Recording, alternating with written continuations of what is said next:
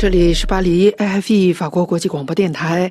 今天是二零二四年二月二十四号，星期六。现在是国际标准时间十一点，巴黎时间十二点，北京时间十九点。本次新闻由古丽编播，导播是绿线，请听新闻内容提要。俄罗斯入侵乌克兰两周年，泽连斯基发布视频宣布：“我们必胜。”拜登公布俄罗斯侵乌战争爆发以来最大规模对俄制裁行动，G7 首脑会议将承诺加强制裁，莫斯科力挺乌克兰。欧洲与俄罗斯的贸易逆差降至零。日经透露，俄罗斯通过中国从日本和台湾采购坦克零部件。美联邦调查局认为，安巡公司外泄资讯暴露中国骇客行为规模是世界之最。美国麦肯锡的智库就一项加剧中美关系紧张的政策，曾向中国提出建议。台湾半导体巨头台积电集团一家新工厂周六在日本举行落成典礼。南京一栋居民楼火灾，遇难者升至十五人。梅西事件后，中国取消友谊赛，阿根廷转战美国。法国农业沙龙开幕，马克龙到达时遭遇示威农民强行入场搅局。在俄罗斯入侵乌克兰两周年之际，乌克兰总统泽连斯基周六在总统府发布的一段视频中宣布：“我们必胜。”他说：“自我们生命的七百三十天以来，我们一直为此而战。我们将在我们生命中最美好的一天取得胜利。”泽连斯基今天在基辅附近的格斯托梅尔军用机场说：“该机场是俄罗斯入侵初期乌克兰人与俄罗斯人进行关键战役的现场。”陪同乌克兰总统前来的西方领导人包括七国集团主席意大利总理梅洛尼、欧盟委员会主席冯德莱恩、加拿大总理特鲁多。意大利总理梅洛尼今天晚些时候将与乌克兰总统泽连斯基签署两国双边安全协议。他对记者说：“我们相信乌克兰同时也在为我们的自由和国家的利益而战。”继今年一月份乌克兰与英国签署双边协议后，基辅又与德国和法国签署了类似的协议。此外，乌克兰军队总司令周六在俄罗斯入侵乌克兰两周年之际承诺，乌克兰将战胜俄罗斯的黑暗。瑟尔斯基将军在电报群中宣布：“我深信我们的胜利在于团结，毫无疑问，我们将取得胜利，因为光明总能战胜黑暗。”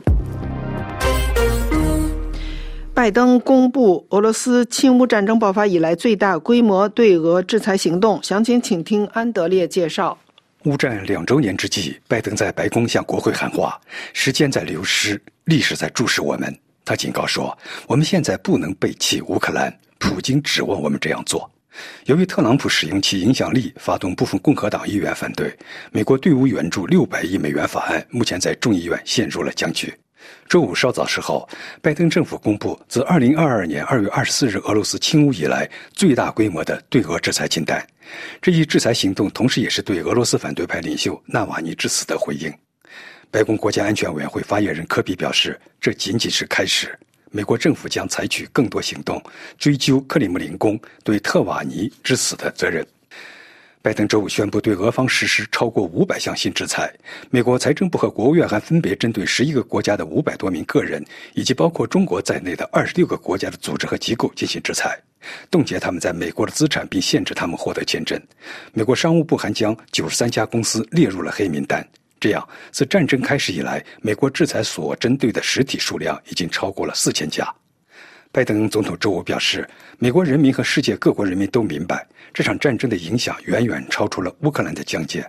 十年前，普京占领了克里米亚，并在乌克兰的卢甘斯克和顿涅茨克扶植起傀儡政权。两年前，他又试图将乌克兰从地图上抹掉。如果普京不为他所造成的死亡和毁灭付出代价，那么他就会得寸进尺。美国以及我们北约的盟友和欧洲以及全世界的合作伙伴们所付出的代价就会增加。拜登同时表示，我们正在采取措施，继续减少来自俄罗斯能源部门的收入。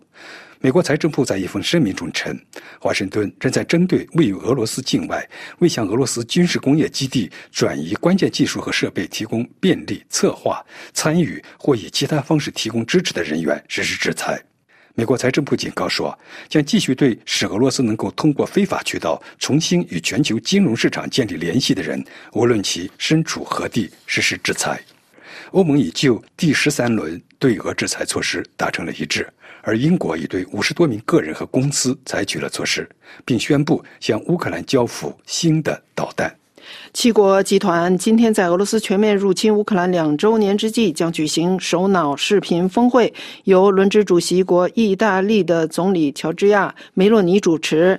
据知情外交官称，今天会议的主要内容是承诺加强对莫斯科的制裁。据一位白宫官员透露，乌克兰总统泽连斯基将向包括拜登在内的与会领导人发表讲话。会议将发表一份联合声明，旨在消除西方越来越 厌倦支持乌克兰的想法，但不会就使用俄罗斯被西方冻结的资产来帮助基辅采取更重大的行动。另据报道，欧洲与俄罗斯的贸易逆差降至零。详情请听倪楠的介绍。欧盟统计局指出，俄罗斯在欧盟进口的份额从二零二二年二月的百分之九点五下降到了二零二三年十二月的百分之一点九，而同期俄罗斯在欧盟出口中的份额从百分之三点八下降到百分之一点四。回声报指出，欧洲对俄罗斯贸易逆差的下跌和天然气紧密相连。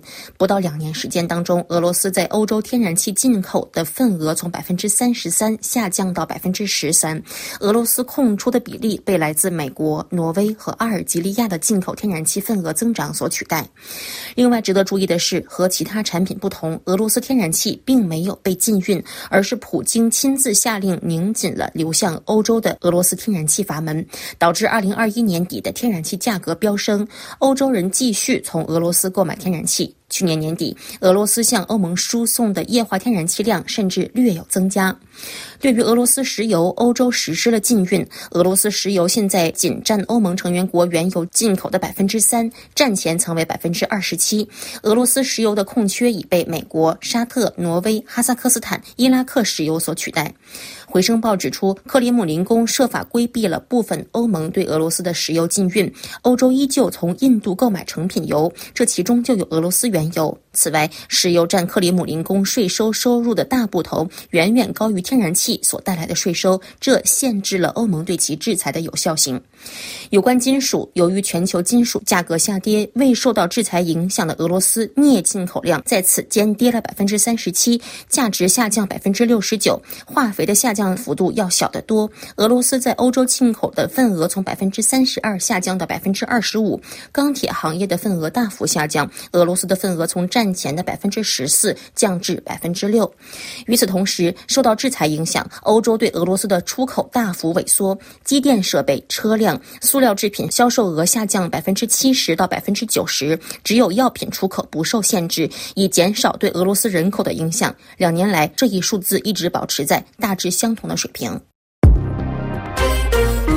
据日经新闻获得信息，二零二二年二月，俄罗斯开始全面入侵乌克兰之后，与俄罗斯的盟友白俄罗斯政府有关的人员在中国成立了一家公司，绕过制裁，向俄罗斯军火制造商提供零部件。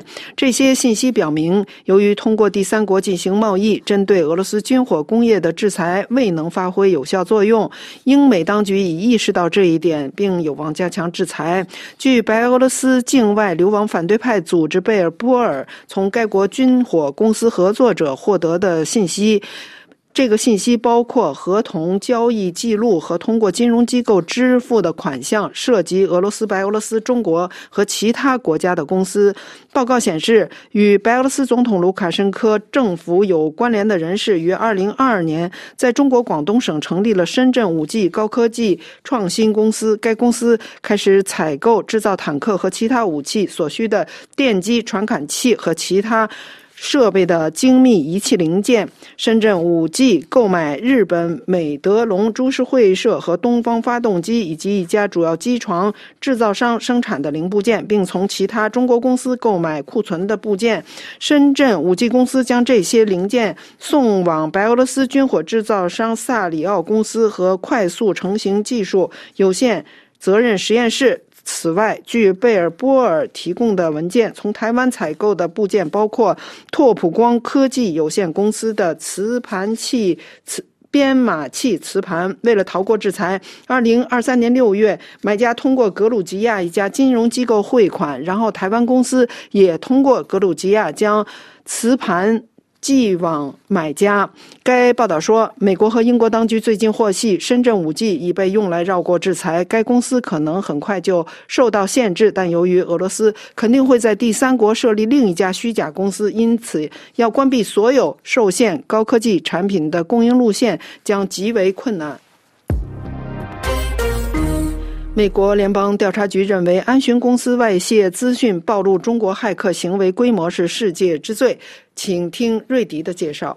大批据信为中国信息技术企业安讯公司的资讯，二月十六日突然出现在一个在线软件源代码托管服务平台后，持续引发广泛关注。这些外泄资讯被认为是暴露出中国在世界各地的网络黑客行为的规模。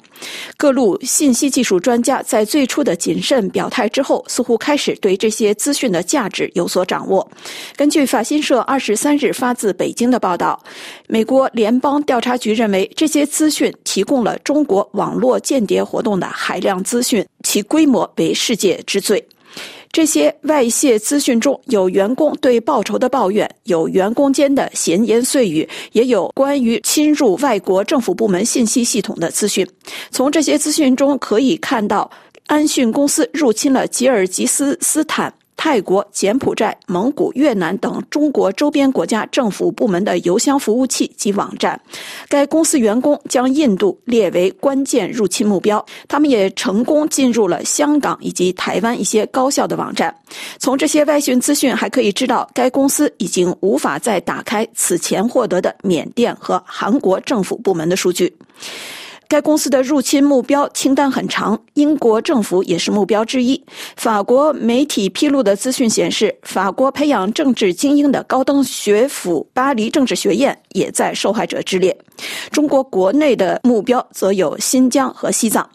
从各界目前掌握的消息来看，该公司网络入侵行动的客户中既有中国地方警察部门，也有国家安全部门。还可以看到买卖这些通过电脑入侵获得的资讯的行为。法新社的报道指出，从该公司内部员工的对话来看，公司的主要业务是设计特洛伊木马，植入恶意软件，由此侵入目标系统获取资讯。一份页面截屏还显示，有客户要求能进入东南亚国家联盟办事处或外交部，还有某国总理办公室等服务。该公司也向客户提供可以进入社交媒体推特账号获取用户电话号码或私人对话记录的可能性。该公司甚至自称有办法绕过一些网站的两步认证安全措施。据英国《金融时报》二十三日透露，美国麦肯锡智库集团曾在二零一五年向中国当局提出了一些政策建议，加这加剧了中美关系的紧张。比如，这个智能机构建议北京深化企业与军方之间的合作，并将外国公司赶出敏感的企业。台湾半导体巨头台积电的一家新工厂周六在日本举行落成典礼，该。集团的创始人张仲谋表示，这将有助于促进全球芯片供应，而芯片对经济已经变得至关重要。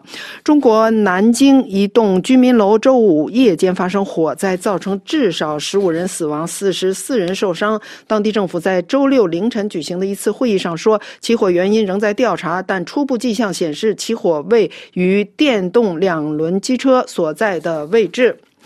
梅西事件后，中国取消友谊赛，阿根廷转战美国。路透社二十三日的报道说，由于梅西未能参加迈阿密国际队在香港举行的一场比赛，中国体育部门取消了阿根廷队与世界冠军，呃的。取消了中国与世界冠军阿根廷队的友谊赛。阿根廷队将于下月前往美国举行两场比赛。法国农业沙龙开幕，马克龙到达时遭遇示威农民强行入场搅局。马克龙可能因为法国农业沙龙的开幕而缺席这次 G7 峰会，因为法国农业沙龙向来是法国政治家必须亮相的巨大政治舞台。据法新社记者观察，马克龙周六早晨八点在紧张气氛中抵抵达巴黎农业沙龙。与此同时，一些手持口哨的示威者冲入沙龙的入口，与保安人员发生冲突。这些示威者主要是法农联合会、农民青年会和农村协调会的活跃分子。各位正在收听的是 IHP 法国国际广播电台，这里是巴黎。本次新闻节目现在。各位正在收听的是 IFP 法国国际广播电台，这里是巴黎。接下来请听瑞迪的要闻解说。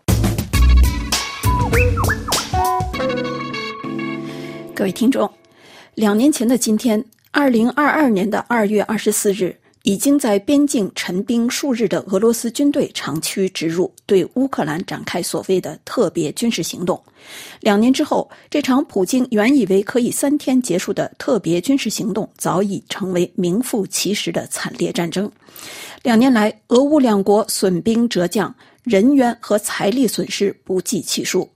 而这场在二十一世纪的欧洲打响的入侵战争，也正颠覆二战后的国际关系格局。战争迈入第三个年头之际，俄罗斯誓言要报复所遭受的西方制裁，乌克兰誓言必将战胜侵略者。美欧政府再三表态将继续支持乌克兰的抵抗行动，但持续两年的战火无疑也在消耗各方的意志，而战争目前尚没有显露任何停止的迹象。如果说普京领导下的俄罗斯在现代技术高速发展并走向全球化的二十一世纪发起一场传统的入侵战争令人震惊的话，泽连斯基领导下的乌克兰面对物资、人力和军事资源都远比自身强大的入侵者毫不退让、顽强抵抗的决心，也远超出了美欧各国的预料。战争的爆发令经历了七十年和平的欧洲重新感到了战争的威胁，也意识到了自身防卫能力的薄弱。美国则在与中国展开全面战略竞争之际，不得不应对欧洲战场的危机。但对战事爆发可能性的低估，以及对乌克兰抵抗决心的低估，都使得美欧对乌克兰的实际支援表现出犹豫而且迟缓。一波接一波的制裁措施虽然令普京的战争机器力不从心，但并没有能阻断战争的继续。而美欧对乌克兰的军事支援，目前显然也未能让乌克兰反败为胜。战争将进入第三年之际，乌克兰一度显示出进展的军事抵抗行动，如今似乎又重新陷入被动。不久前不得不因弹药不足而弃守东部防御重镇阿夫杰耶夫卡。这让普京政权看到了一线胜利的希望。乌克兰苦战两年之后，是否终将失败？但这场战争是否真会有赢家呢？战争初期时，入侵俄军在乌克兰境内的滥杀无辜留下的惨状，似乎已是遥远的记忆。但两年战争的杀戮持续在夺走无数人的生命，也令无数人流离失所，留下沉淀于内心深处的仇恨。没有人确切掌握平民百姓的伤亡数字。乌克兰当局去年六月公布的数据显示，战争开始以来，境内已经至少有上万平民百姓丧生。但这一数据是根据已经找到尸体得出的，实际的死亡数字恐怕远不止于此。联合国也估计，乌克兰百姓的实际死亡人数远远高于一万人。虽然战场在乌克兰境内，但根据俄罗斯一家网站的统计，俄罗斯境内也至少有一百四十五人丧生。在平民百姓伤亡之外，俄乌两方都对军队的损失三缄其口。英国 BBC 广播公司以及俄罗斯网站 Mediazona 估计，两年间俄军可能有四万五千人死于乌克兰战场。但 BBC 广播公司也认为，实际数字有可能是这一数字的两倍。《纽约时报》此前引述美国官方资讯，估计乌军的死亡人数可能在七万左右，受伤者大约在十万到十二万之间。俄军方面的死亡人数估计达到十二万，受伤者在十七万到十八万左右。战争也迫使无数人背井离乡。据联合国难民署估计，两年间有六百万乌克兰难民抵达欧洲各地。这些人返乡回家的路上遥遥无期。两年后，俄罗斯经济因西方频繁推出的制裁措施而困难重重。乌克兰在炮火下瓦砾处处。欧洲各国一再重申对乌克兰的支持不会动摇。战争爆发两周年之际，意大利总理梅罗尼突然抵达基辅，在那里主持七国集团领导人线上会议。加拿大总理特鲁多也同日抵达基辅。欧盟委员会主席冯德莱恩也在基辅称赞乌克兰两年来的顽强抵抗。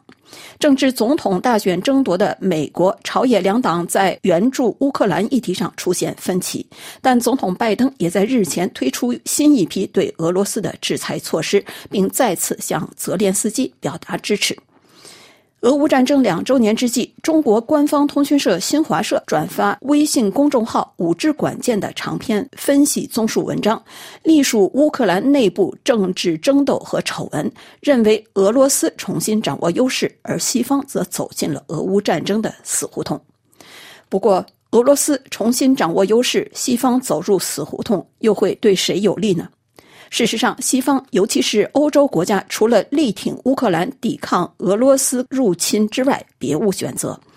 因为听任俄罗斯入侵成功将会后患无穷。且不说，倘若乌克兰失守，欧洲距离俄罗斯的威胁就将更进一步。它也会让某些国家领导人从西方的无能为力中看到可乘之机。而如此人员和物质代价惨重的战争，除了满足某些当权者打着国家利益的个人野心之外，又能给相关国家百姓带来什么呢？以上是今天的要闻解说。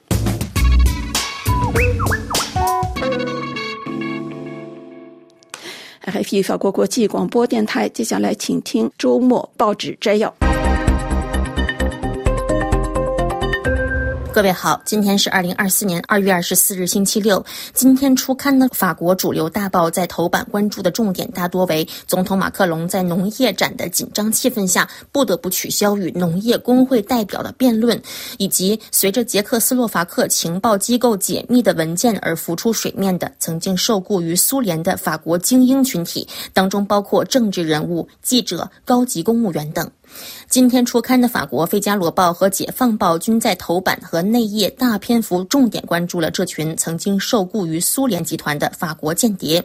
得益于法国记者文森·茹维尔的新书《莫斯科的雇员：政治人物、记者、高级公务员那些曾经为东方阵营所用的法国间谍》，读者能够一窥捷克斯洛伐克间谍机构的解密档案，当中呈现了冷战期间和冷战结束之后和西方关系正常化了的苏联集团。是如何成功接触到这群法国精英，使其成为真正的特工、值得信赖的合作者，或者简单的线人以及有用的蠢货？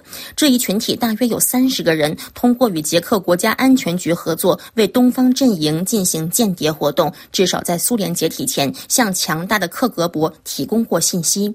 此书作者茹维尔指出，这群人当中很少有人被揭发，受到制裁的更是少之又少。具体来看，根据该书，这些情报人员当中包括法国欧洲一台前负责人热拉尔·卡雷鲁，他后来还曾在 TF1 电视台担任多个要职。根据本书，卡雷鲁曾由布拉格特工所招募。解放报就此联系了现年八十二岁、目前仍在 C News 任评论员的卡雷鲁，但卡雷鲁不愿置评。但解放报指出，卡雷鲁曾经直接回应过该书作者茹维尔，称自己所谓的被招募的指控十分荒谬。并无视了书中所罗列的证明。卡雷鲁还在观点报上进行驳斥，称自己从没给共产主义的捷克斯洛伐克提供过情报服务。他还谴责该书攻击他的正直和职业荣誉。不过，《解放报》指出，如维尔翻阅解密文件，并找到了卡雷鲁被招募的相关报告，称卡雷鲁被招募是他年轻时极左激进主义以及他对美食和美丽的事物不加掩饰的热情的产物。该书披露的其他人员当中，还有曾经在多份法国著名报刊公职的记者阿尔贝尔·保罗·朗丹。朗丹在一九五九年到一九七零年之间，向东方阵营提供了两百多份报告，并利用其在法国政界的关系网，为捷克斯洛伐克提供过军事机密，例如法国研制氢弹出现的延迟，并供出了在法国避难的捷克斯洛伐克政治难民的信息。法国的东方特工记者群体波及众多知名媒体，其中讽刺《鸦明报》、法国国家广播、《费加罗报》、国防杂志等均未幸免。其中一些人后来被法国所发现，但另外一些人其与苏联格鲁乌、俄罗斯克格勃的关系，此前从没有被发现过。《费加罗报》也在今天头版关注了卢维尔的新书所披露的苏联阵营在法国记者的鱼塘里钓鱼、招募间谍的往事，对曾在该报撰稿的涉事记者做了回顾，并指出这是东方阵营的一种传统，延续至今。《费加罗报》在大篇幅报道之后总结认为，法国尤其需要吸取一个教训，牢记1991年之前的苏联的目标，那就是分化欧洲、弱化北约，使得美国脱离其承诺。因为这很对弗拉基米尔·普京的胃口。《费加罗报》引述一名法国前反间谍人士的评论称：“对莫斯科来说，影响力仍然是最重要的目标。虽然现如今通过社交网络不需要进行直接接触了，但如果有机会，俄罗斯人还是会这么做的。需要警惕的是，现在就像冷战时期一样，反美主义依旧很有市场，而且就算意识形态这张牌打不通，总还有金钱可以利诱。”好了，以上是我们今天的法国报纸摘要，一起来关注了苏联的法国精英间谍群体浮出水面，为当今法俄关系敲响警钟。我是倪楠，感谢收听。RFI 法国国际广播电台，接下来请听由福林主持的《印太纵览》专题节目。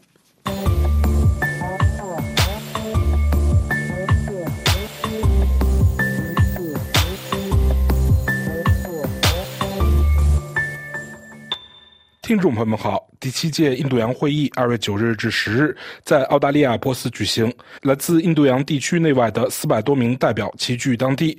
今年会议的主题是建设一个稳定和可持续发展的印度洋。印度外长苏杰生、斯里兰卡总统维克勒马辛哈、澳大利亚外长黄英贤和新加坡外长维文等多国政要到场出席会议并发表讲话。作为本次会议的东道主，澳大利亚外长黄英贤在活动首日的讲话中说道：“感谢各位的光临。我承认原住民瓦杜克和努嘎人是我们聚会这片土地和水域的传统所有者，并向过去和现在的长老们致以敬意。数千年来，努嘎人一直在管理和呵护连接澳大利亚和印度洋的土地、河流和海洋。早在欧洲人于17世纪来到这里之前，澳大利亚原住民就已经与远在大洋彼岸的邻居进行工具交易和文化交流，最早可以追追溯到四千年前。当今，澳大利亚仍然是地球上最古老的连续文化的发源地，也是来自三百多个祖先的民族的家园。这个国家的人民与世界上众多民族有着共同点，包括我们在印度洋首府波斯所面对的这片海洋周围的民族。当我们向西望去，澳大利亚人看到的是印度洋。我们从自己的倒影中看到印度洋上的人民：三万多名澳大利亚人来自毛里求斯，五万多名澳大利亚人来自东非。我们来自南亚各地的不同社区，以及近一百万名拥有印度血统的澳大利亚人。事实上，一些从东非出发的澳大利亚人可以追溯到上世纪初从印度迁移而来的移民。澳大利亚和你们大家一样，是令人骄傲的海洋守护者。我们共享印度洋和太平洋，这两大洋几乎占地球表面的一半。我们认真对待这一责任。我们知道你们也是如此，尤其是印度洋上的岛国，他们守护着比陆地更多的水域。小小的岛屿却拥有广阔的海洋。我们不仅因共同的地理位置而联系在一起，也因我们利益的共同命运而联系在一起。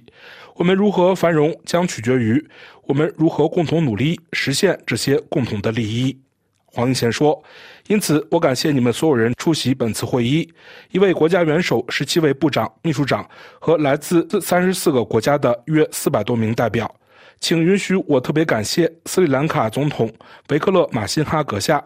总统先生，您与本会议有着深远的渊源。您作为总统首次访问澳大利亚，我们深感荣幸。我感谢印度基金会和波斯美国亚洲中心为主办今天活动所提供的支持。我很荣幸能与我的朋友苏杰生博士共同主持本次会议。苏杰生，您是这次重要探讨的轴心，我感谢您的领导力。黄英贤说：“首先，我要承认，我们是在俄罗斯全面非法和不道德的入侵乌克兰两周年前夕开会的。”中东的破坏性冲突仍在继续，加沙有四十万巴勒斯坦人在挨饿，一百万人面临挨饿的危险。加沙有一百七十万人在其境内流离失所，同时仍有一百三十多名人质被哈马斯扣押。地区局势升级的风险仍然很大。这些冲突造成的惨重损失，凸显了像我们这样的国家共同努力捍卫本地区和平的重要性。关于印度太平洋的探讨很多。但要更加重视这个复合词的后半部分。事实上，本地区太平洋一侧面临的前所未有的威胁，印度洋一侧也同样面临。我们所追求的繁荣、和平和韧性正受到严重挑战。粮食和能源日益短缺，更多的人流离失所，更多的冲突危及生命，造成生命损失。缅甸政治、人道主义和安全局势的持续恶化，不仅严重影响了缅甸人民，也严重影响了地区的安全。在其他地区，因争议地区引发的冲突和紧张局势，增加了冲突升级的风险。跨国犯罪和恐怖主义继续对本地区的安全与经济繁荣构成挑战。正如我们在与印尼共同主办的论坛“巴黎进程”上所探讨的那样。你们中的许多人和我们澳大利亚人都深切地感受到了非正常移民和人口走私所带来的普遍挑战。非法、无管制和未申报的捕捞活动威胁着蓝色经济以及依赖蓝色经济的生计和稳定。多边体系没有履行我们一致同意的承诺。当然，气候变化的速度比我们阻止气候变化的共同努力还要快。我们的许多社区已被洪水和火灾淹没。仅在过去一年，巴基斯坦就有三千三百万人，孟加拉国有七百万人因洪水而流离失所。黄英贤说：“非洲面临长期干旱和旋风，政府间气候变化专门委员会在二零二一年就曾警告说，自二十世纪五十年代以来，印度洋的变暖速度超过了任何其他水域。据预测，气温升高以及其他气候影响将导致整个海洋的鱼类捕获量下降。”从而损害高度依赖渔业且缺乏适应气候冲击选择的国家。气候变暖、酸化和珊瑚白化正在影响马尔代夫，并使印尼、红海、波斯湾和孟加拉湾的渔获量下降。地势较低的太平洋环礁国家如图瓦鲁深刻感受到了海水变暖的威胁，而印度洋国家如塞舌尔也感受到了这一威胁。塞舌尔仅比海平面高出几米。毛里求斯则估计，在未来五十年内，该岛一半的海滩将被侵蚀。最近在那里发生的石油泄漏事件和斯里兰卡的货船火灾，都有力地提醒我们这些岛屿生态系统的脆弱性。黄英贤说：“保护我们的地区需要减缓气候变化的破坏性进程。”我很高兴地宣布，澳大利亚将在印度的印太海洋倡议中。启动一个海洋和沿海韧性中心，该中心将推动印太地区合作伙伴就海洋生态、气候变化威胁和海洋污染等与我们共同的印度洋可持续发展息息相关的问题进行更为深入的接触，并推进相关的科学研究。环印度洋联盟蓝碳中心由我们在波斯的国家科学机构澳大利亚联邦科学与工业研究组织领导。该中心也在开展能力建设，增强环印度洋联盟成员保护和恢复整个印度洋蓝碳生态系统的能力。经济、气候和粮食不安全正在加剧该地区的人道主义危机和灾害。澳大利亚将继续为印度洋国家提供备灾和发展援助，以促进医疗保健、经济复苏和人道主义支持。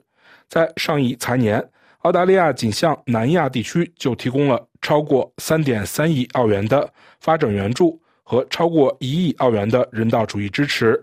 然而，我们的安全和主权也面临着其他日益增长的威胁。纵观历史，我们看到与大国相距遥远的小国在争夺主导权的竞争中首当其冲。在座的各国对战略竞争并不陌生，你们对战略竞争的代价也不陌生。随着军事强国对本地区兴趣的不断扩大，我们每个人都需要更加关注我们的利益所在，以及如何共同努力维护这些利益，建立印度洋共同体，养成合作与协作的习惯，将我们的多样性作为我们伙伴关系的优势。我们需要打造我们的地区架构，塑造地区特性。黄英贤说：“我的朋友印度尼西亚外长雷托诺在东亚峰会上曾说过，我们都有自己的分歧，但是利用这些分歧作为一种分化力量，还是将其转化为丰富我们集体努力的力量，取决于我们自己。我们每个人都希望维护自己国家的主权特性，维护本地区开放、包容和以规则为秩序的特性。我们必须共同关注我们需要做什么。”这样，我们才能根据自己的法律和价值观做出自己的选择，追求自己的繁荣，尊重但不屈服于他人，以公开透明的方式开展工作，使人们对所提供的选择充满信心。这些选择是可信的、真实的和持久的。我们必须面对的最严重情况是战略竞争升级为冲突的风险。从台湾海峡到与安达曼海和孟加拉湾有着重要联系的马六甲海峡，我们面临着本地区各个潜在热点日益加剧的紧张局势。关于陆地和海洋边界的争端持续不断。黄贤指出，印度洋已经承载了全球三分之一以上的散装货物运输和三分之二的全球石油运输。任何因海盗争端或干扰造成的运输放缓或中断，都将给全世界带来代价高昂的后果。最近在红海发生的事件就是一个明显的例子。印太地区的国家面临着中国的快速扩军，却没有本地区所期待的大国透明度和保证。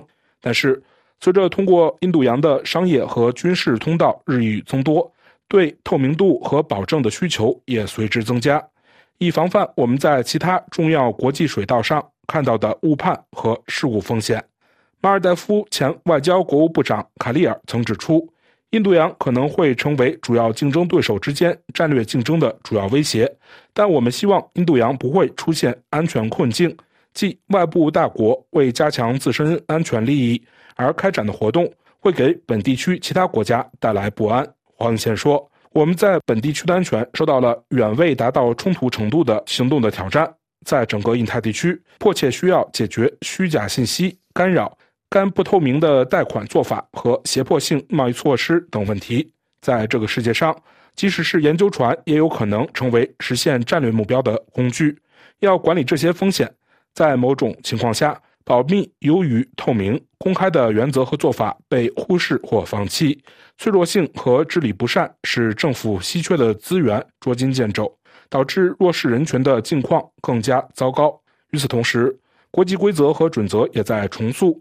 为了追求其他权利或目标而放弃了某些权利和或目标，这一切都侵犯了各国为追求自身利益而采取行动的能力。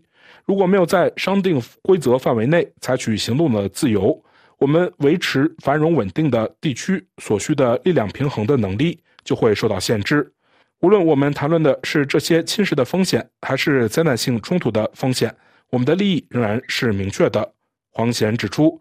一个和平、可预测、遵循公认规则和规范的地区，一个我们所有人都能合作、贸易和繁荣的地区。在这里，大国不会决定小国的命运，每个国家都可以追求自己的理想。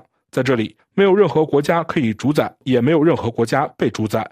我们要的不是一个封闭、等级森严的地区，而是一个以开放和透明为特征的地区，一个优先考虑。地区国家韧性和自主性，维护地区和平与稳定，遵守国际法以及商定的规则与准则，尊重所有国家主权的地区。黄先说：“我们地区的这一愿景是以主权为基础的。从根本上而言，主权就是能够自己做出决定，重塑自己的未来。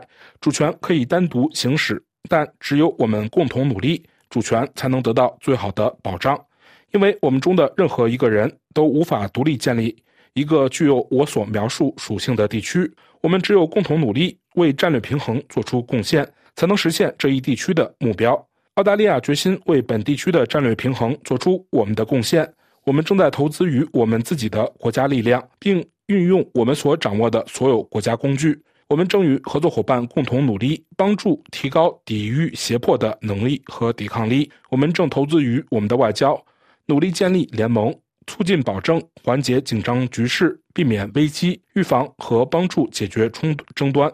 我们正投资于有能力的军队、国防工业和伙伴关系，包括通过澳英美三边安全伙伴关系，以促进我们作为本地区安全伙伴的作用。威慑和保证都是减少冲突风险所必须的。通过展示冲突发生时的高昂代价，以及冲突不发生时对所有人的好处，透明度是我们方法的核心。为我们自己设定标准，并期望其他国家效仿这些标准，但是。如果没有可靠的军事能力，外交的效力必然会大打折扣。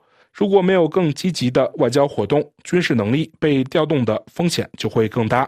因此，澳大利亚在班加罗尔、加尔各答和马累开设了新的驻扎点。我们正在加强与美国和新西兰现有的正式联盟，并发展其他伙伴关系，建立信任和创造选择的伙伴关系。听众朋友们，感谢您的收听，也感谢飞利浦的技术合作。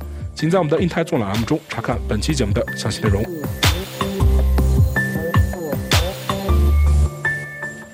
RFI 法国国际广播电台，接下来请听由林兰主持的《今日欧洲》专题节目。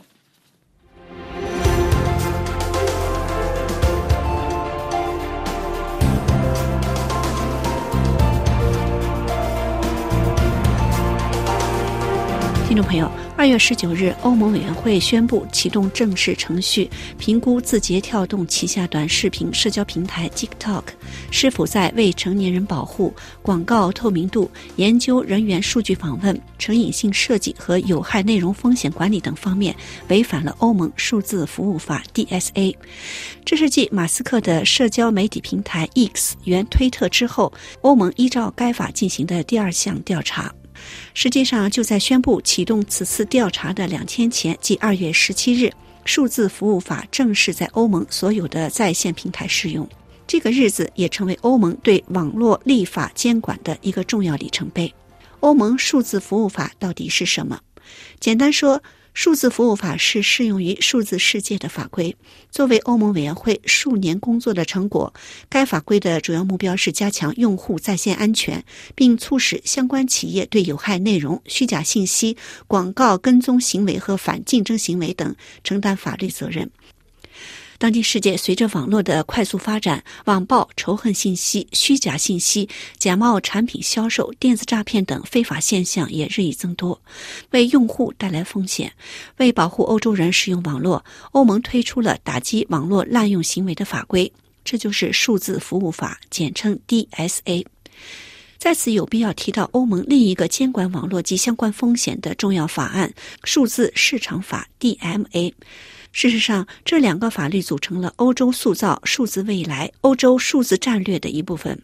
其区别在于，DMA 欧洲市场法旨在解决通常被称为 GAFA，即谷歌、苹果、脸书、亚马逊和微软等数字巨头网络主导地位所带来的风险，特别是打击违反竞争的行为，刺激数字市场的创新和竞争力，加强保护欧洲消费者的选择自由。与数字市场法相比，数字服务法则更聚焦于保护欧洲网络用户的隐私等基本权利，希望敦促企业有节制、有方法地投放广告等内容。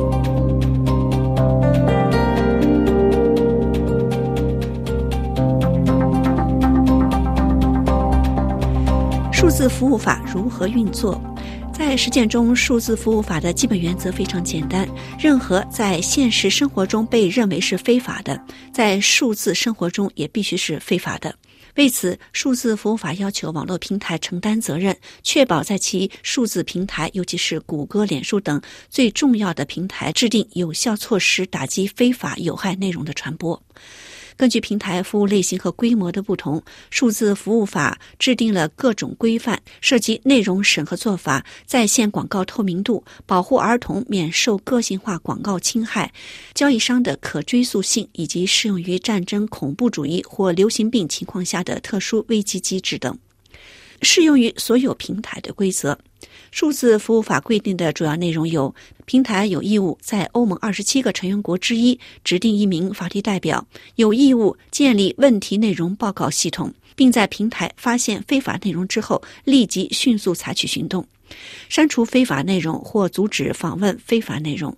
如果平台怀疑存在严重刑事犯罪威胁到生命或安全时，必须迅速通知司法当局。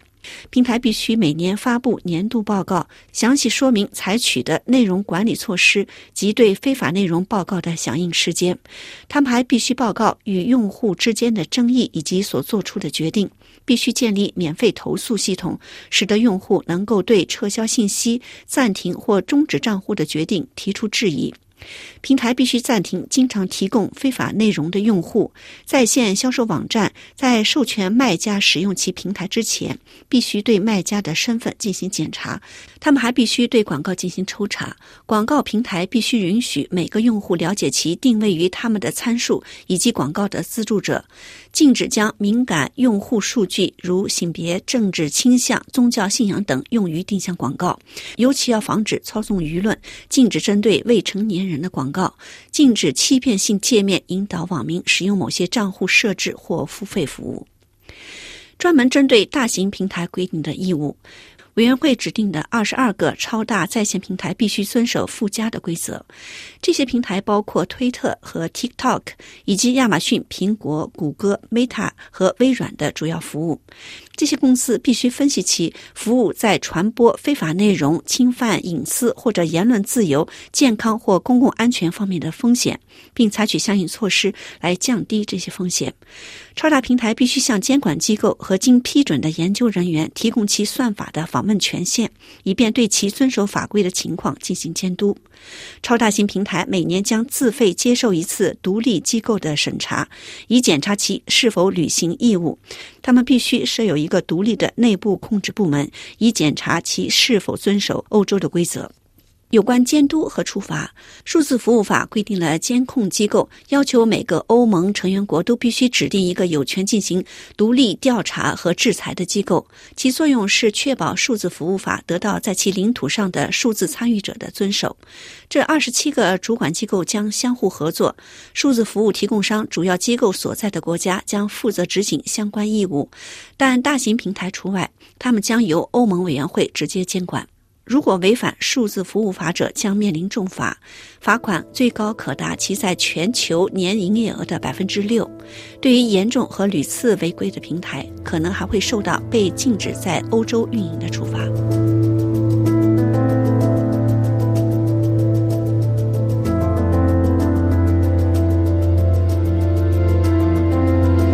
数字服务法的实施及其反应。数字服务法二零二二年十月十九日通过，去年七月在欧洲议会获得批准，规定自二零二四年二月十七日起适用于欧洲所有的网络平台，但相关规则已从去年八月二十五日开始提前适用于在欧盟的拥有超过四千五百万用户的超大型在线平台及搜索引擎。许多科技巨头都积极回应和适应欧盟数字服务法的内容，如自去年十月起，欧委会分别。向 Meta、TikTok、YouTube 等发出正式信息请求，要求这些公司提供更多信息，以说明自身采取了哪些措施来保护未成年人的网络安全和身心健康。去年十月底，Meta 宣布为符合欧盟规定，将从十一月起停止向欧盟十八岁以下的青少年投放广告。谷歌表示，自二零二一年起就禁止商家向十八岁以下的人发送个性化广告。TikTok 也在去年八月的一篇博文中详述了其合规努力，并表示欧洲十三至十七岁的用户不会再看到其个性化的广告内容。但欧委会仍然还是出手了。去年十二月十八日，欧委会对马斯克的社交媒体平台 X 发起了该法案下第一项正式调查。认为该公司涉嫌违反透明度义务，未能打击巴以冲突期间非法内容和虚假信息以及欺骗性设计行为。目前调查仍在进行当中。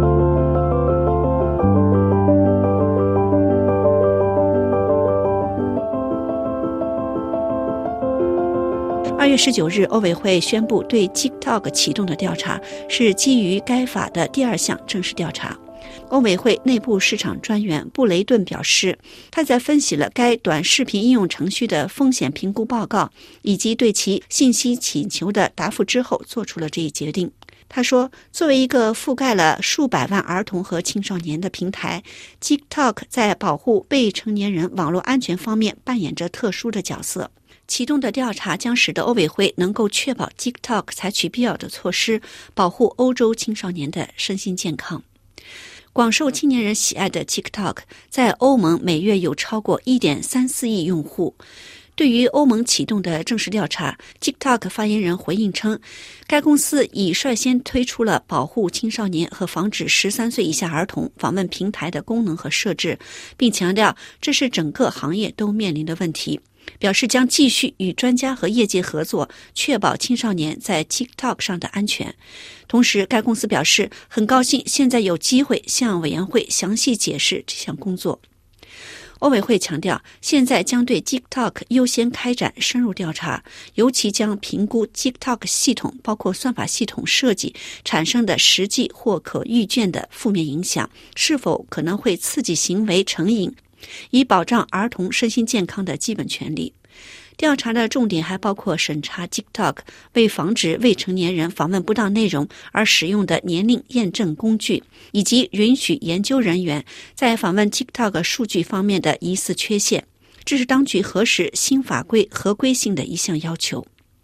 欧委会表示，在启动调查程序后，将继续收集证据，例如发送补充信息的请求、进行面谈或者检查。同时强调，正式调查程序的启动，并不代表预先判定其结果。数字服务法对此类调查没有设定结束正式程序的法定期限。深入调查的持续时间将取决于多个因素，包括案件的复杂程度、相关公司与欧委会合作的程度以及辩护权的行使等。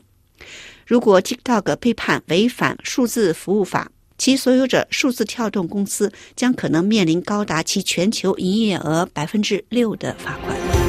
听众朋友，以上的今日欧洲由李兰编播，感谢收听。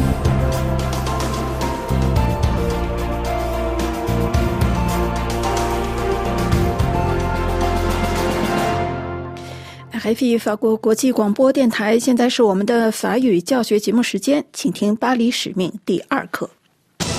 Mission Paris，由欧洲联盟赞助，法国国际广播电台、德国之声、波斯蒂广播电台联合制作。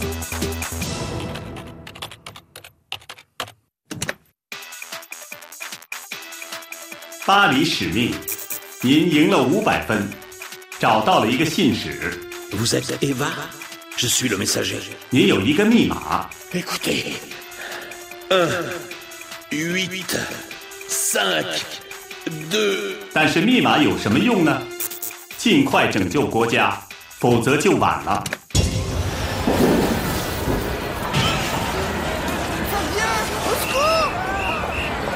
S'il vous plaît, messieurs, dames. Monsieur, vous êtes pompier?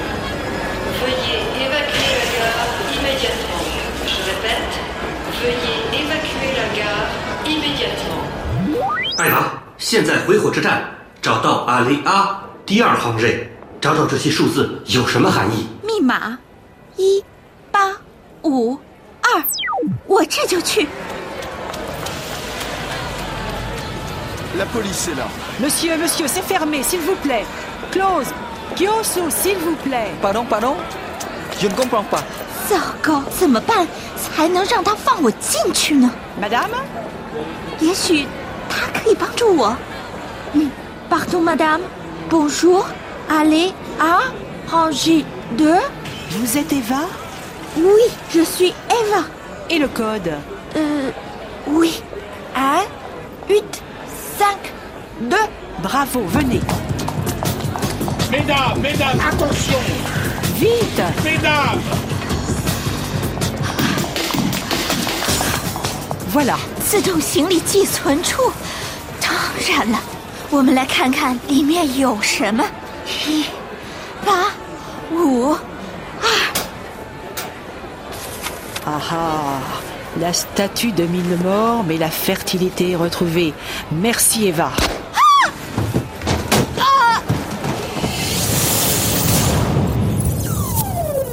游戏结束，您死了，您得了零分，您还有三条命，您是否想有第二次机会？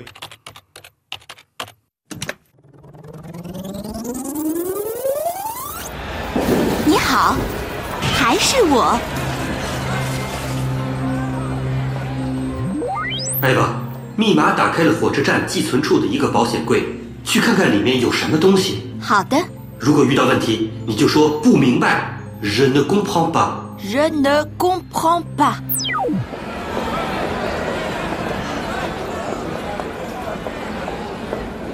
Monsieur, monsieur, c'est fermé, s'il vous plaît. Close. Kyosu, s'il vous plaît. Pardon, pardon Je ne comprends pas. Madame? Vous êtes Eva? Euh. Non. Et, et, le code? Le code? Euh. Je ne comprends pas. Madame, c'est fermé, s'il vous plaît. Euh. 好，好。Monsieur, monsieur, c'est fermé.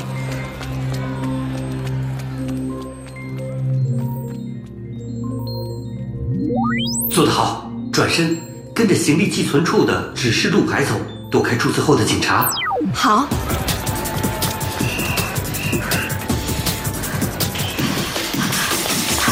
阿里啊。第二红石找到了，请输入密码。这是什么？祝贺您得了一千分。那么我们有什么呢？一本旧书，除了封面背后写着的这句话外，什么都没有。La statue domine le mort, mais la fertilité est retrouvée。等一下，le statue。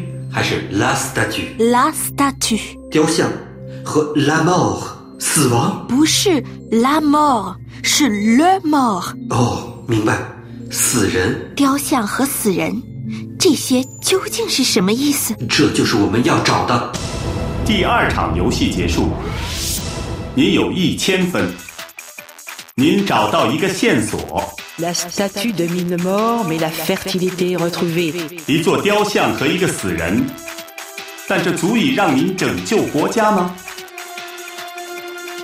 您想玩吗？您想玩吗？您想玩吗？FFE 法国国际广播电台听众朋友，在明天的专题节目时间，我们为您安排了由桑宇主持的微言微语，还有赵月胜主持的欧洲文化床廊两个专题。明天的法语教学节目也将播出《巴黎使命》第二课。现在我们最后一次为您播报今天新闻内容提要：俄罗斯入侵乌克兰两周年，泽连斯基表示乌克兰必胜。拜登公布俄罗斯侵乌战争爆发以来最大规模对俄制裁行动，七国集团首脑峰会将承诺加强制裁俄罗斯，力挺乌克兰。欧洲与俄罗斯的贸易逆差降至零。日经透露，俄罗斯通过中国和日本和台湾采购坦克零部件。美联邦调查局认为，安讯公司外泄资讯暴露中国骇客行为规模是世界之最。美国麦肯锡智库曾为北京出谋划策，导致中美关系紧张加剧。台湾半导体巨头台积电的新工厂在日本举行落成典礼。南京居民楼火灾，遇难者升至十五人，疑似电动摩托引发。梅西事件之后，中国取消友谊赛，阿根廷转战美国。法国农业沙龙开幕，马克龙到达，遇到抗议者强行入场搅局。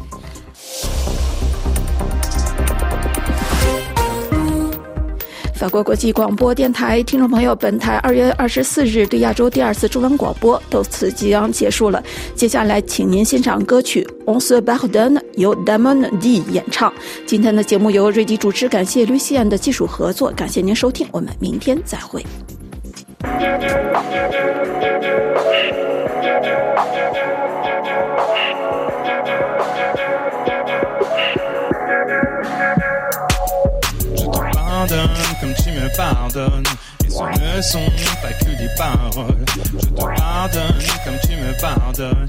un je te pardonne.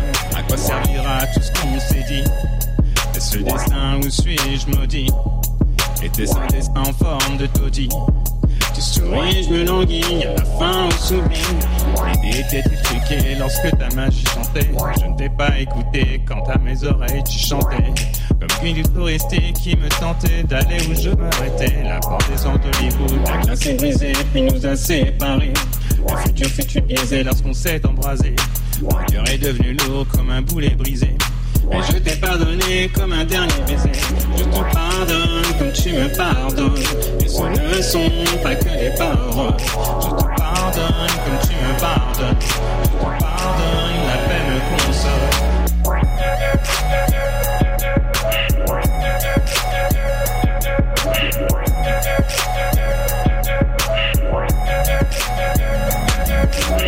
Était-il truqué lorsque ta magie chantait Je ne t'ai pas écouté quand à mes oreilles tu chantais. Comme une touristique qui me tentait d'aller où je m'arrêtais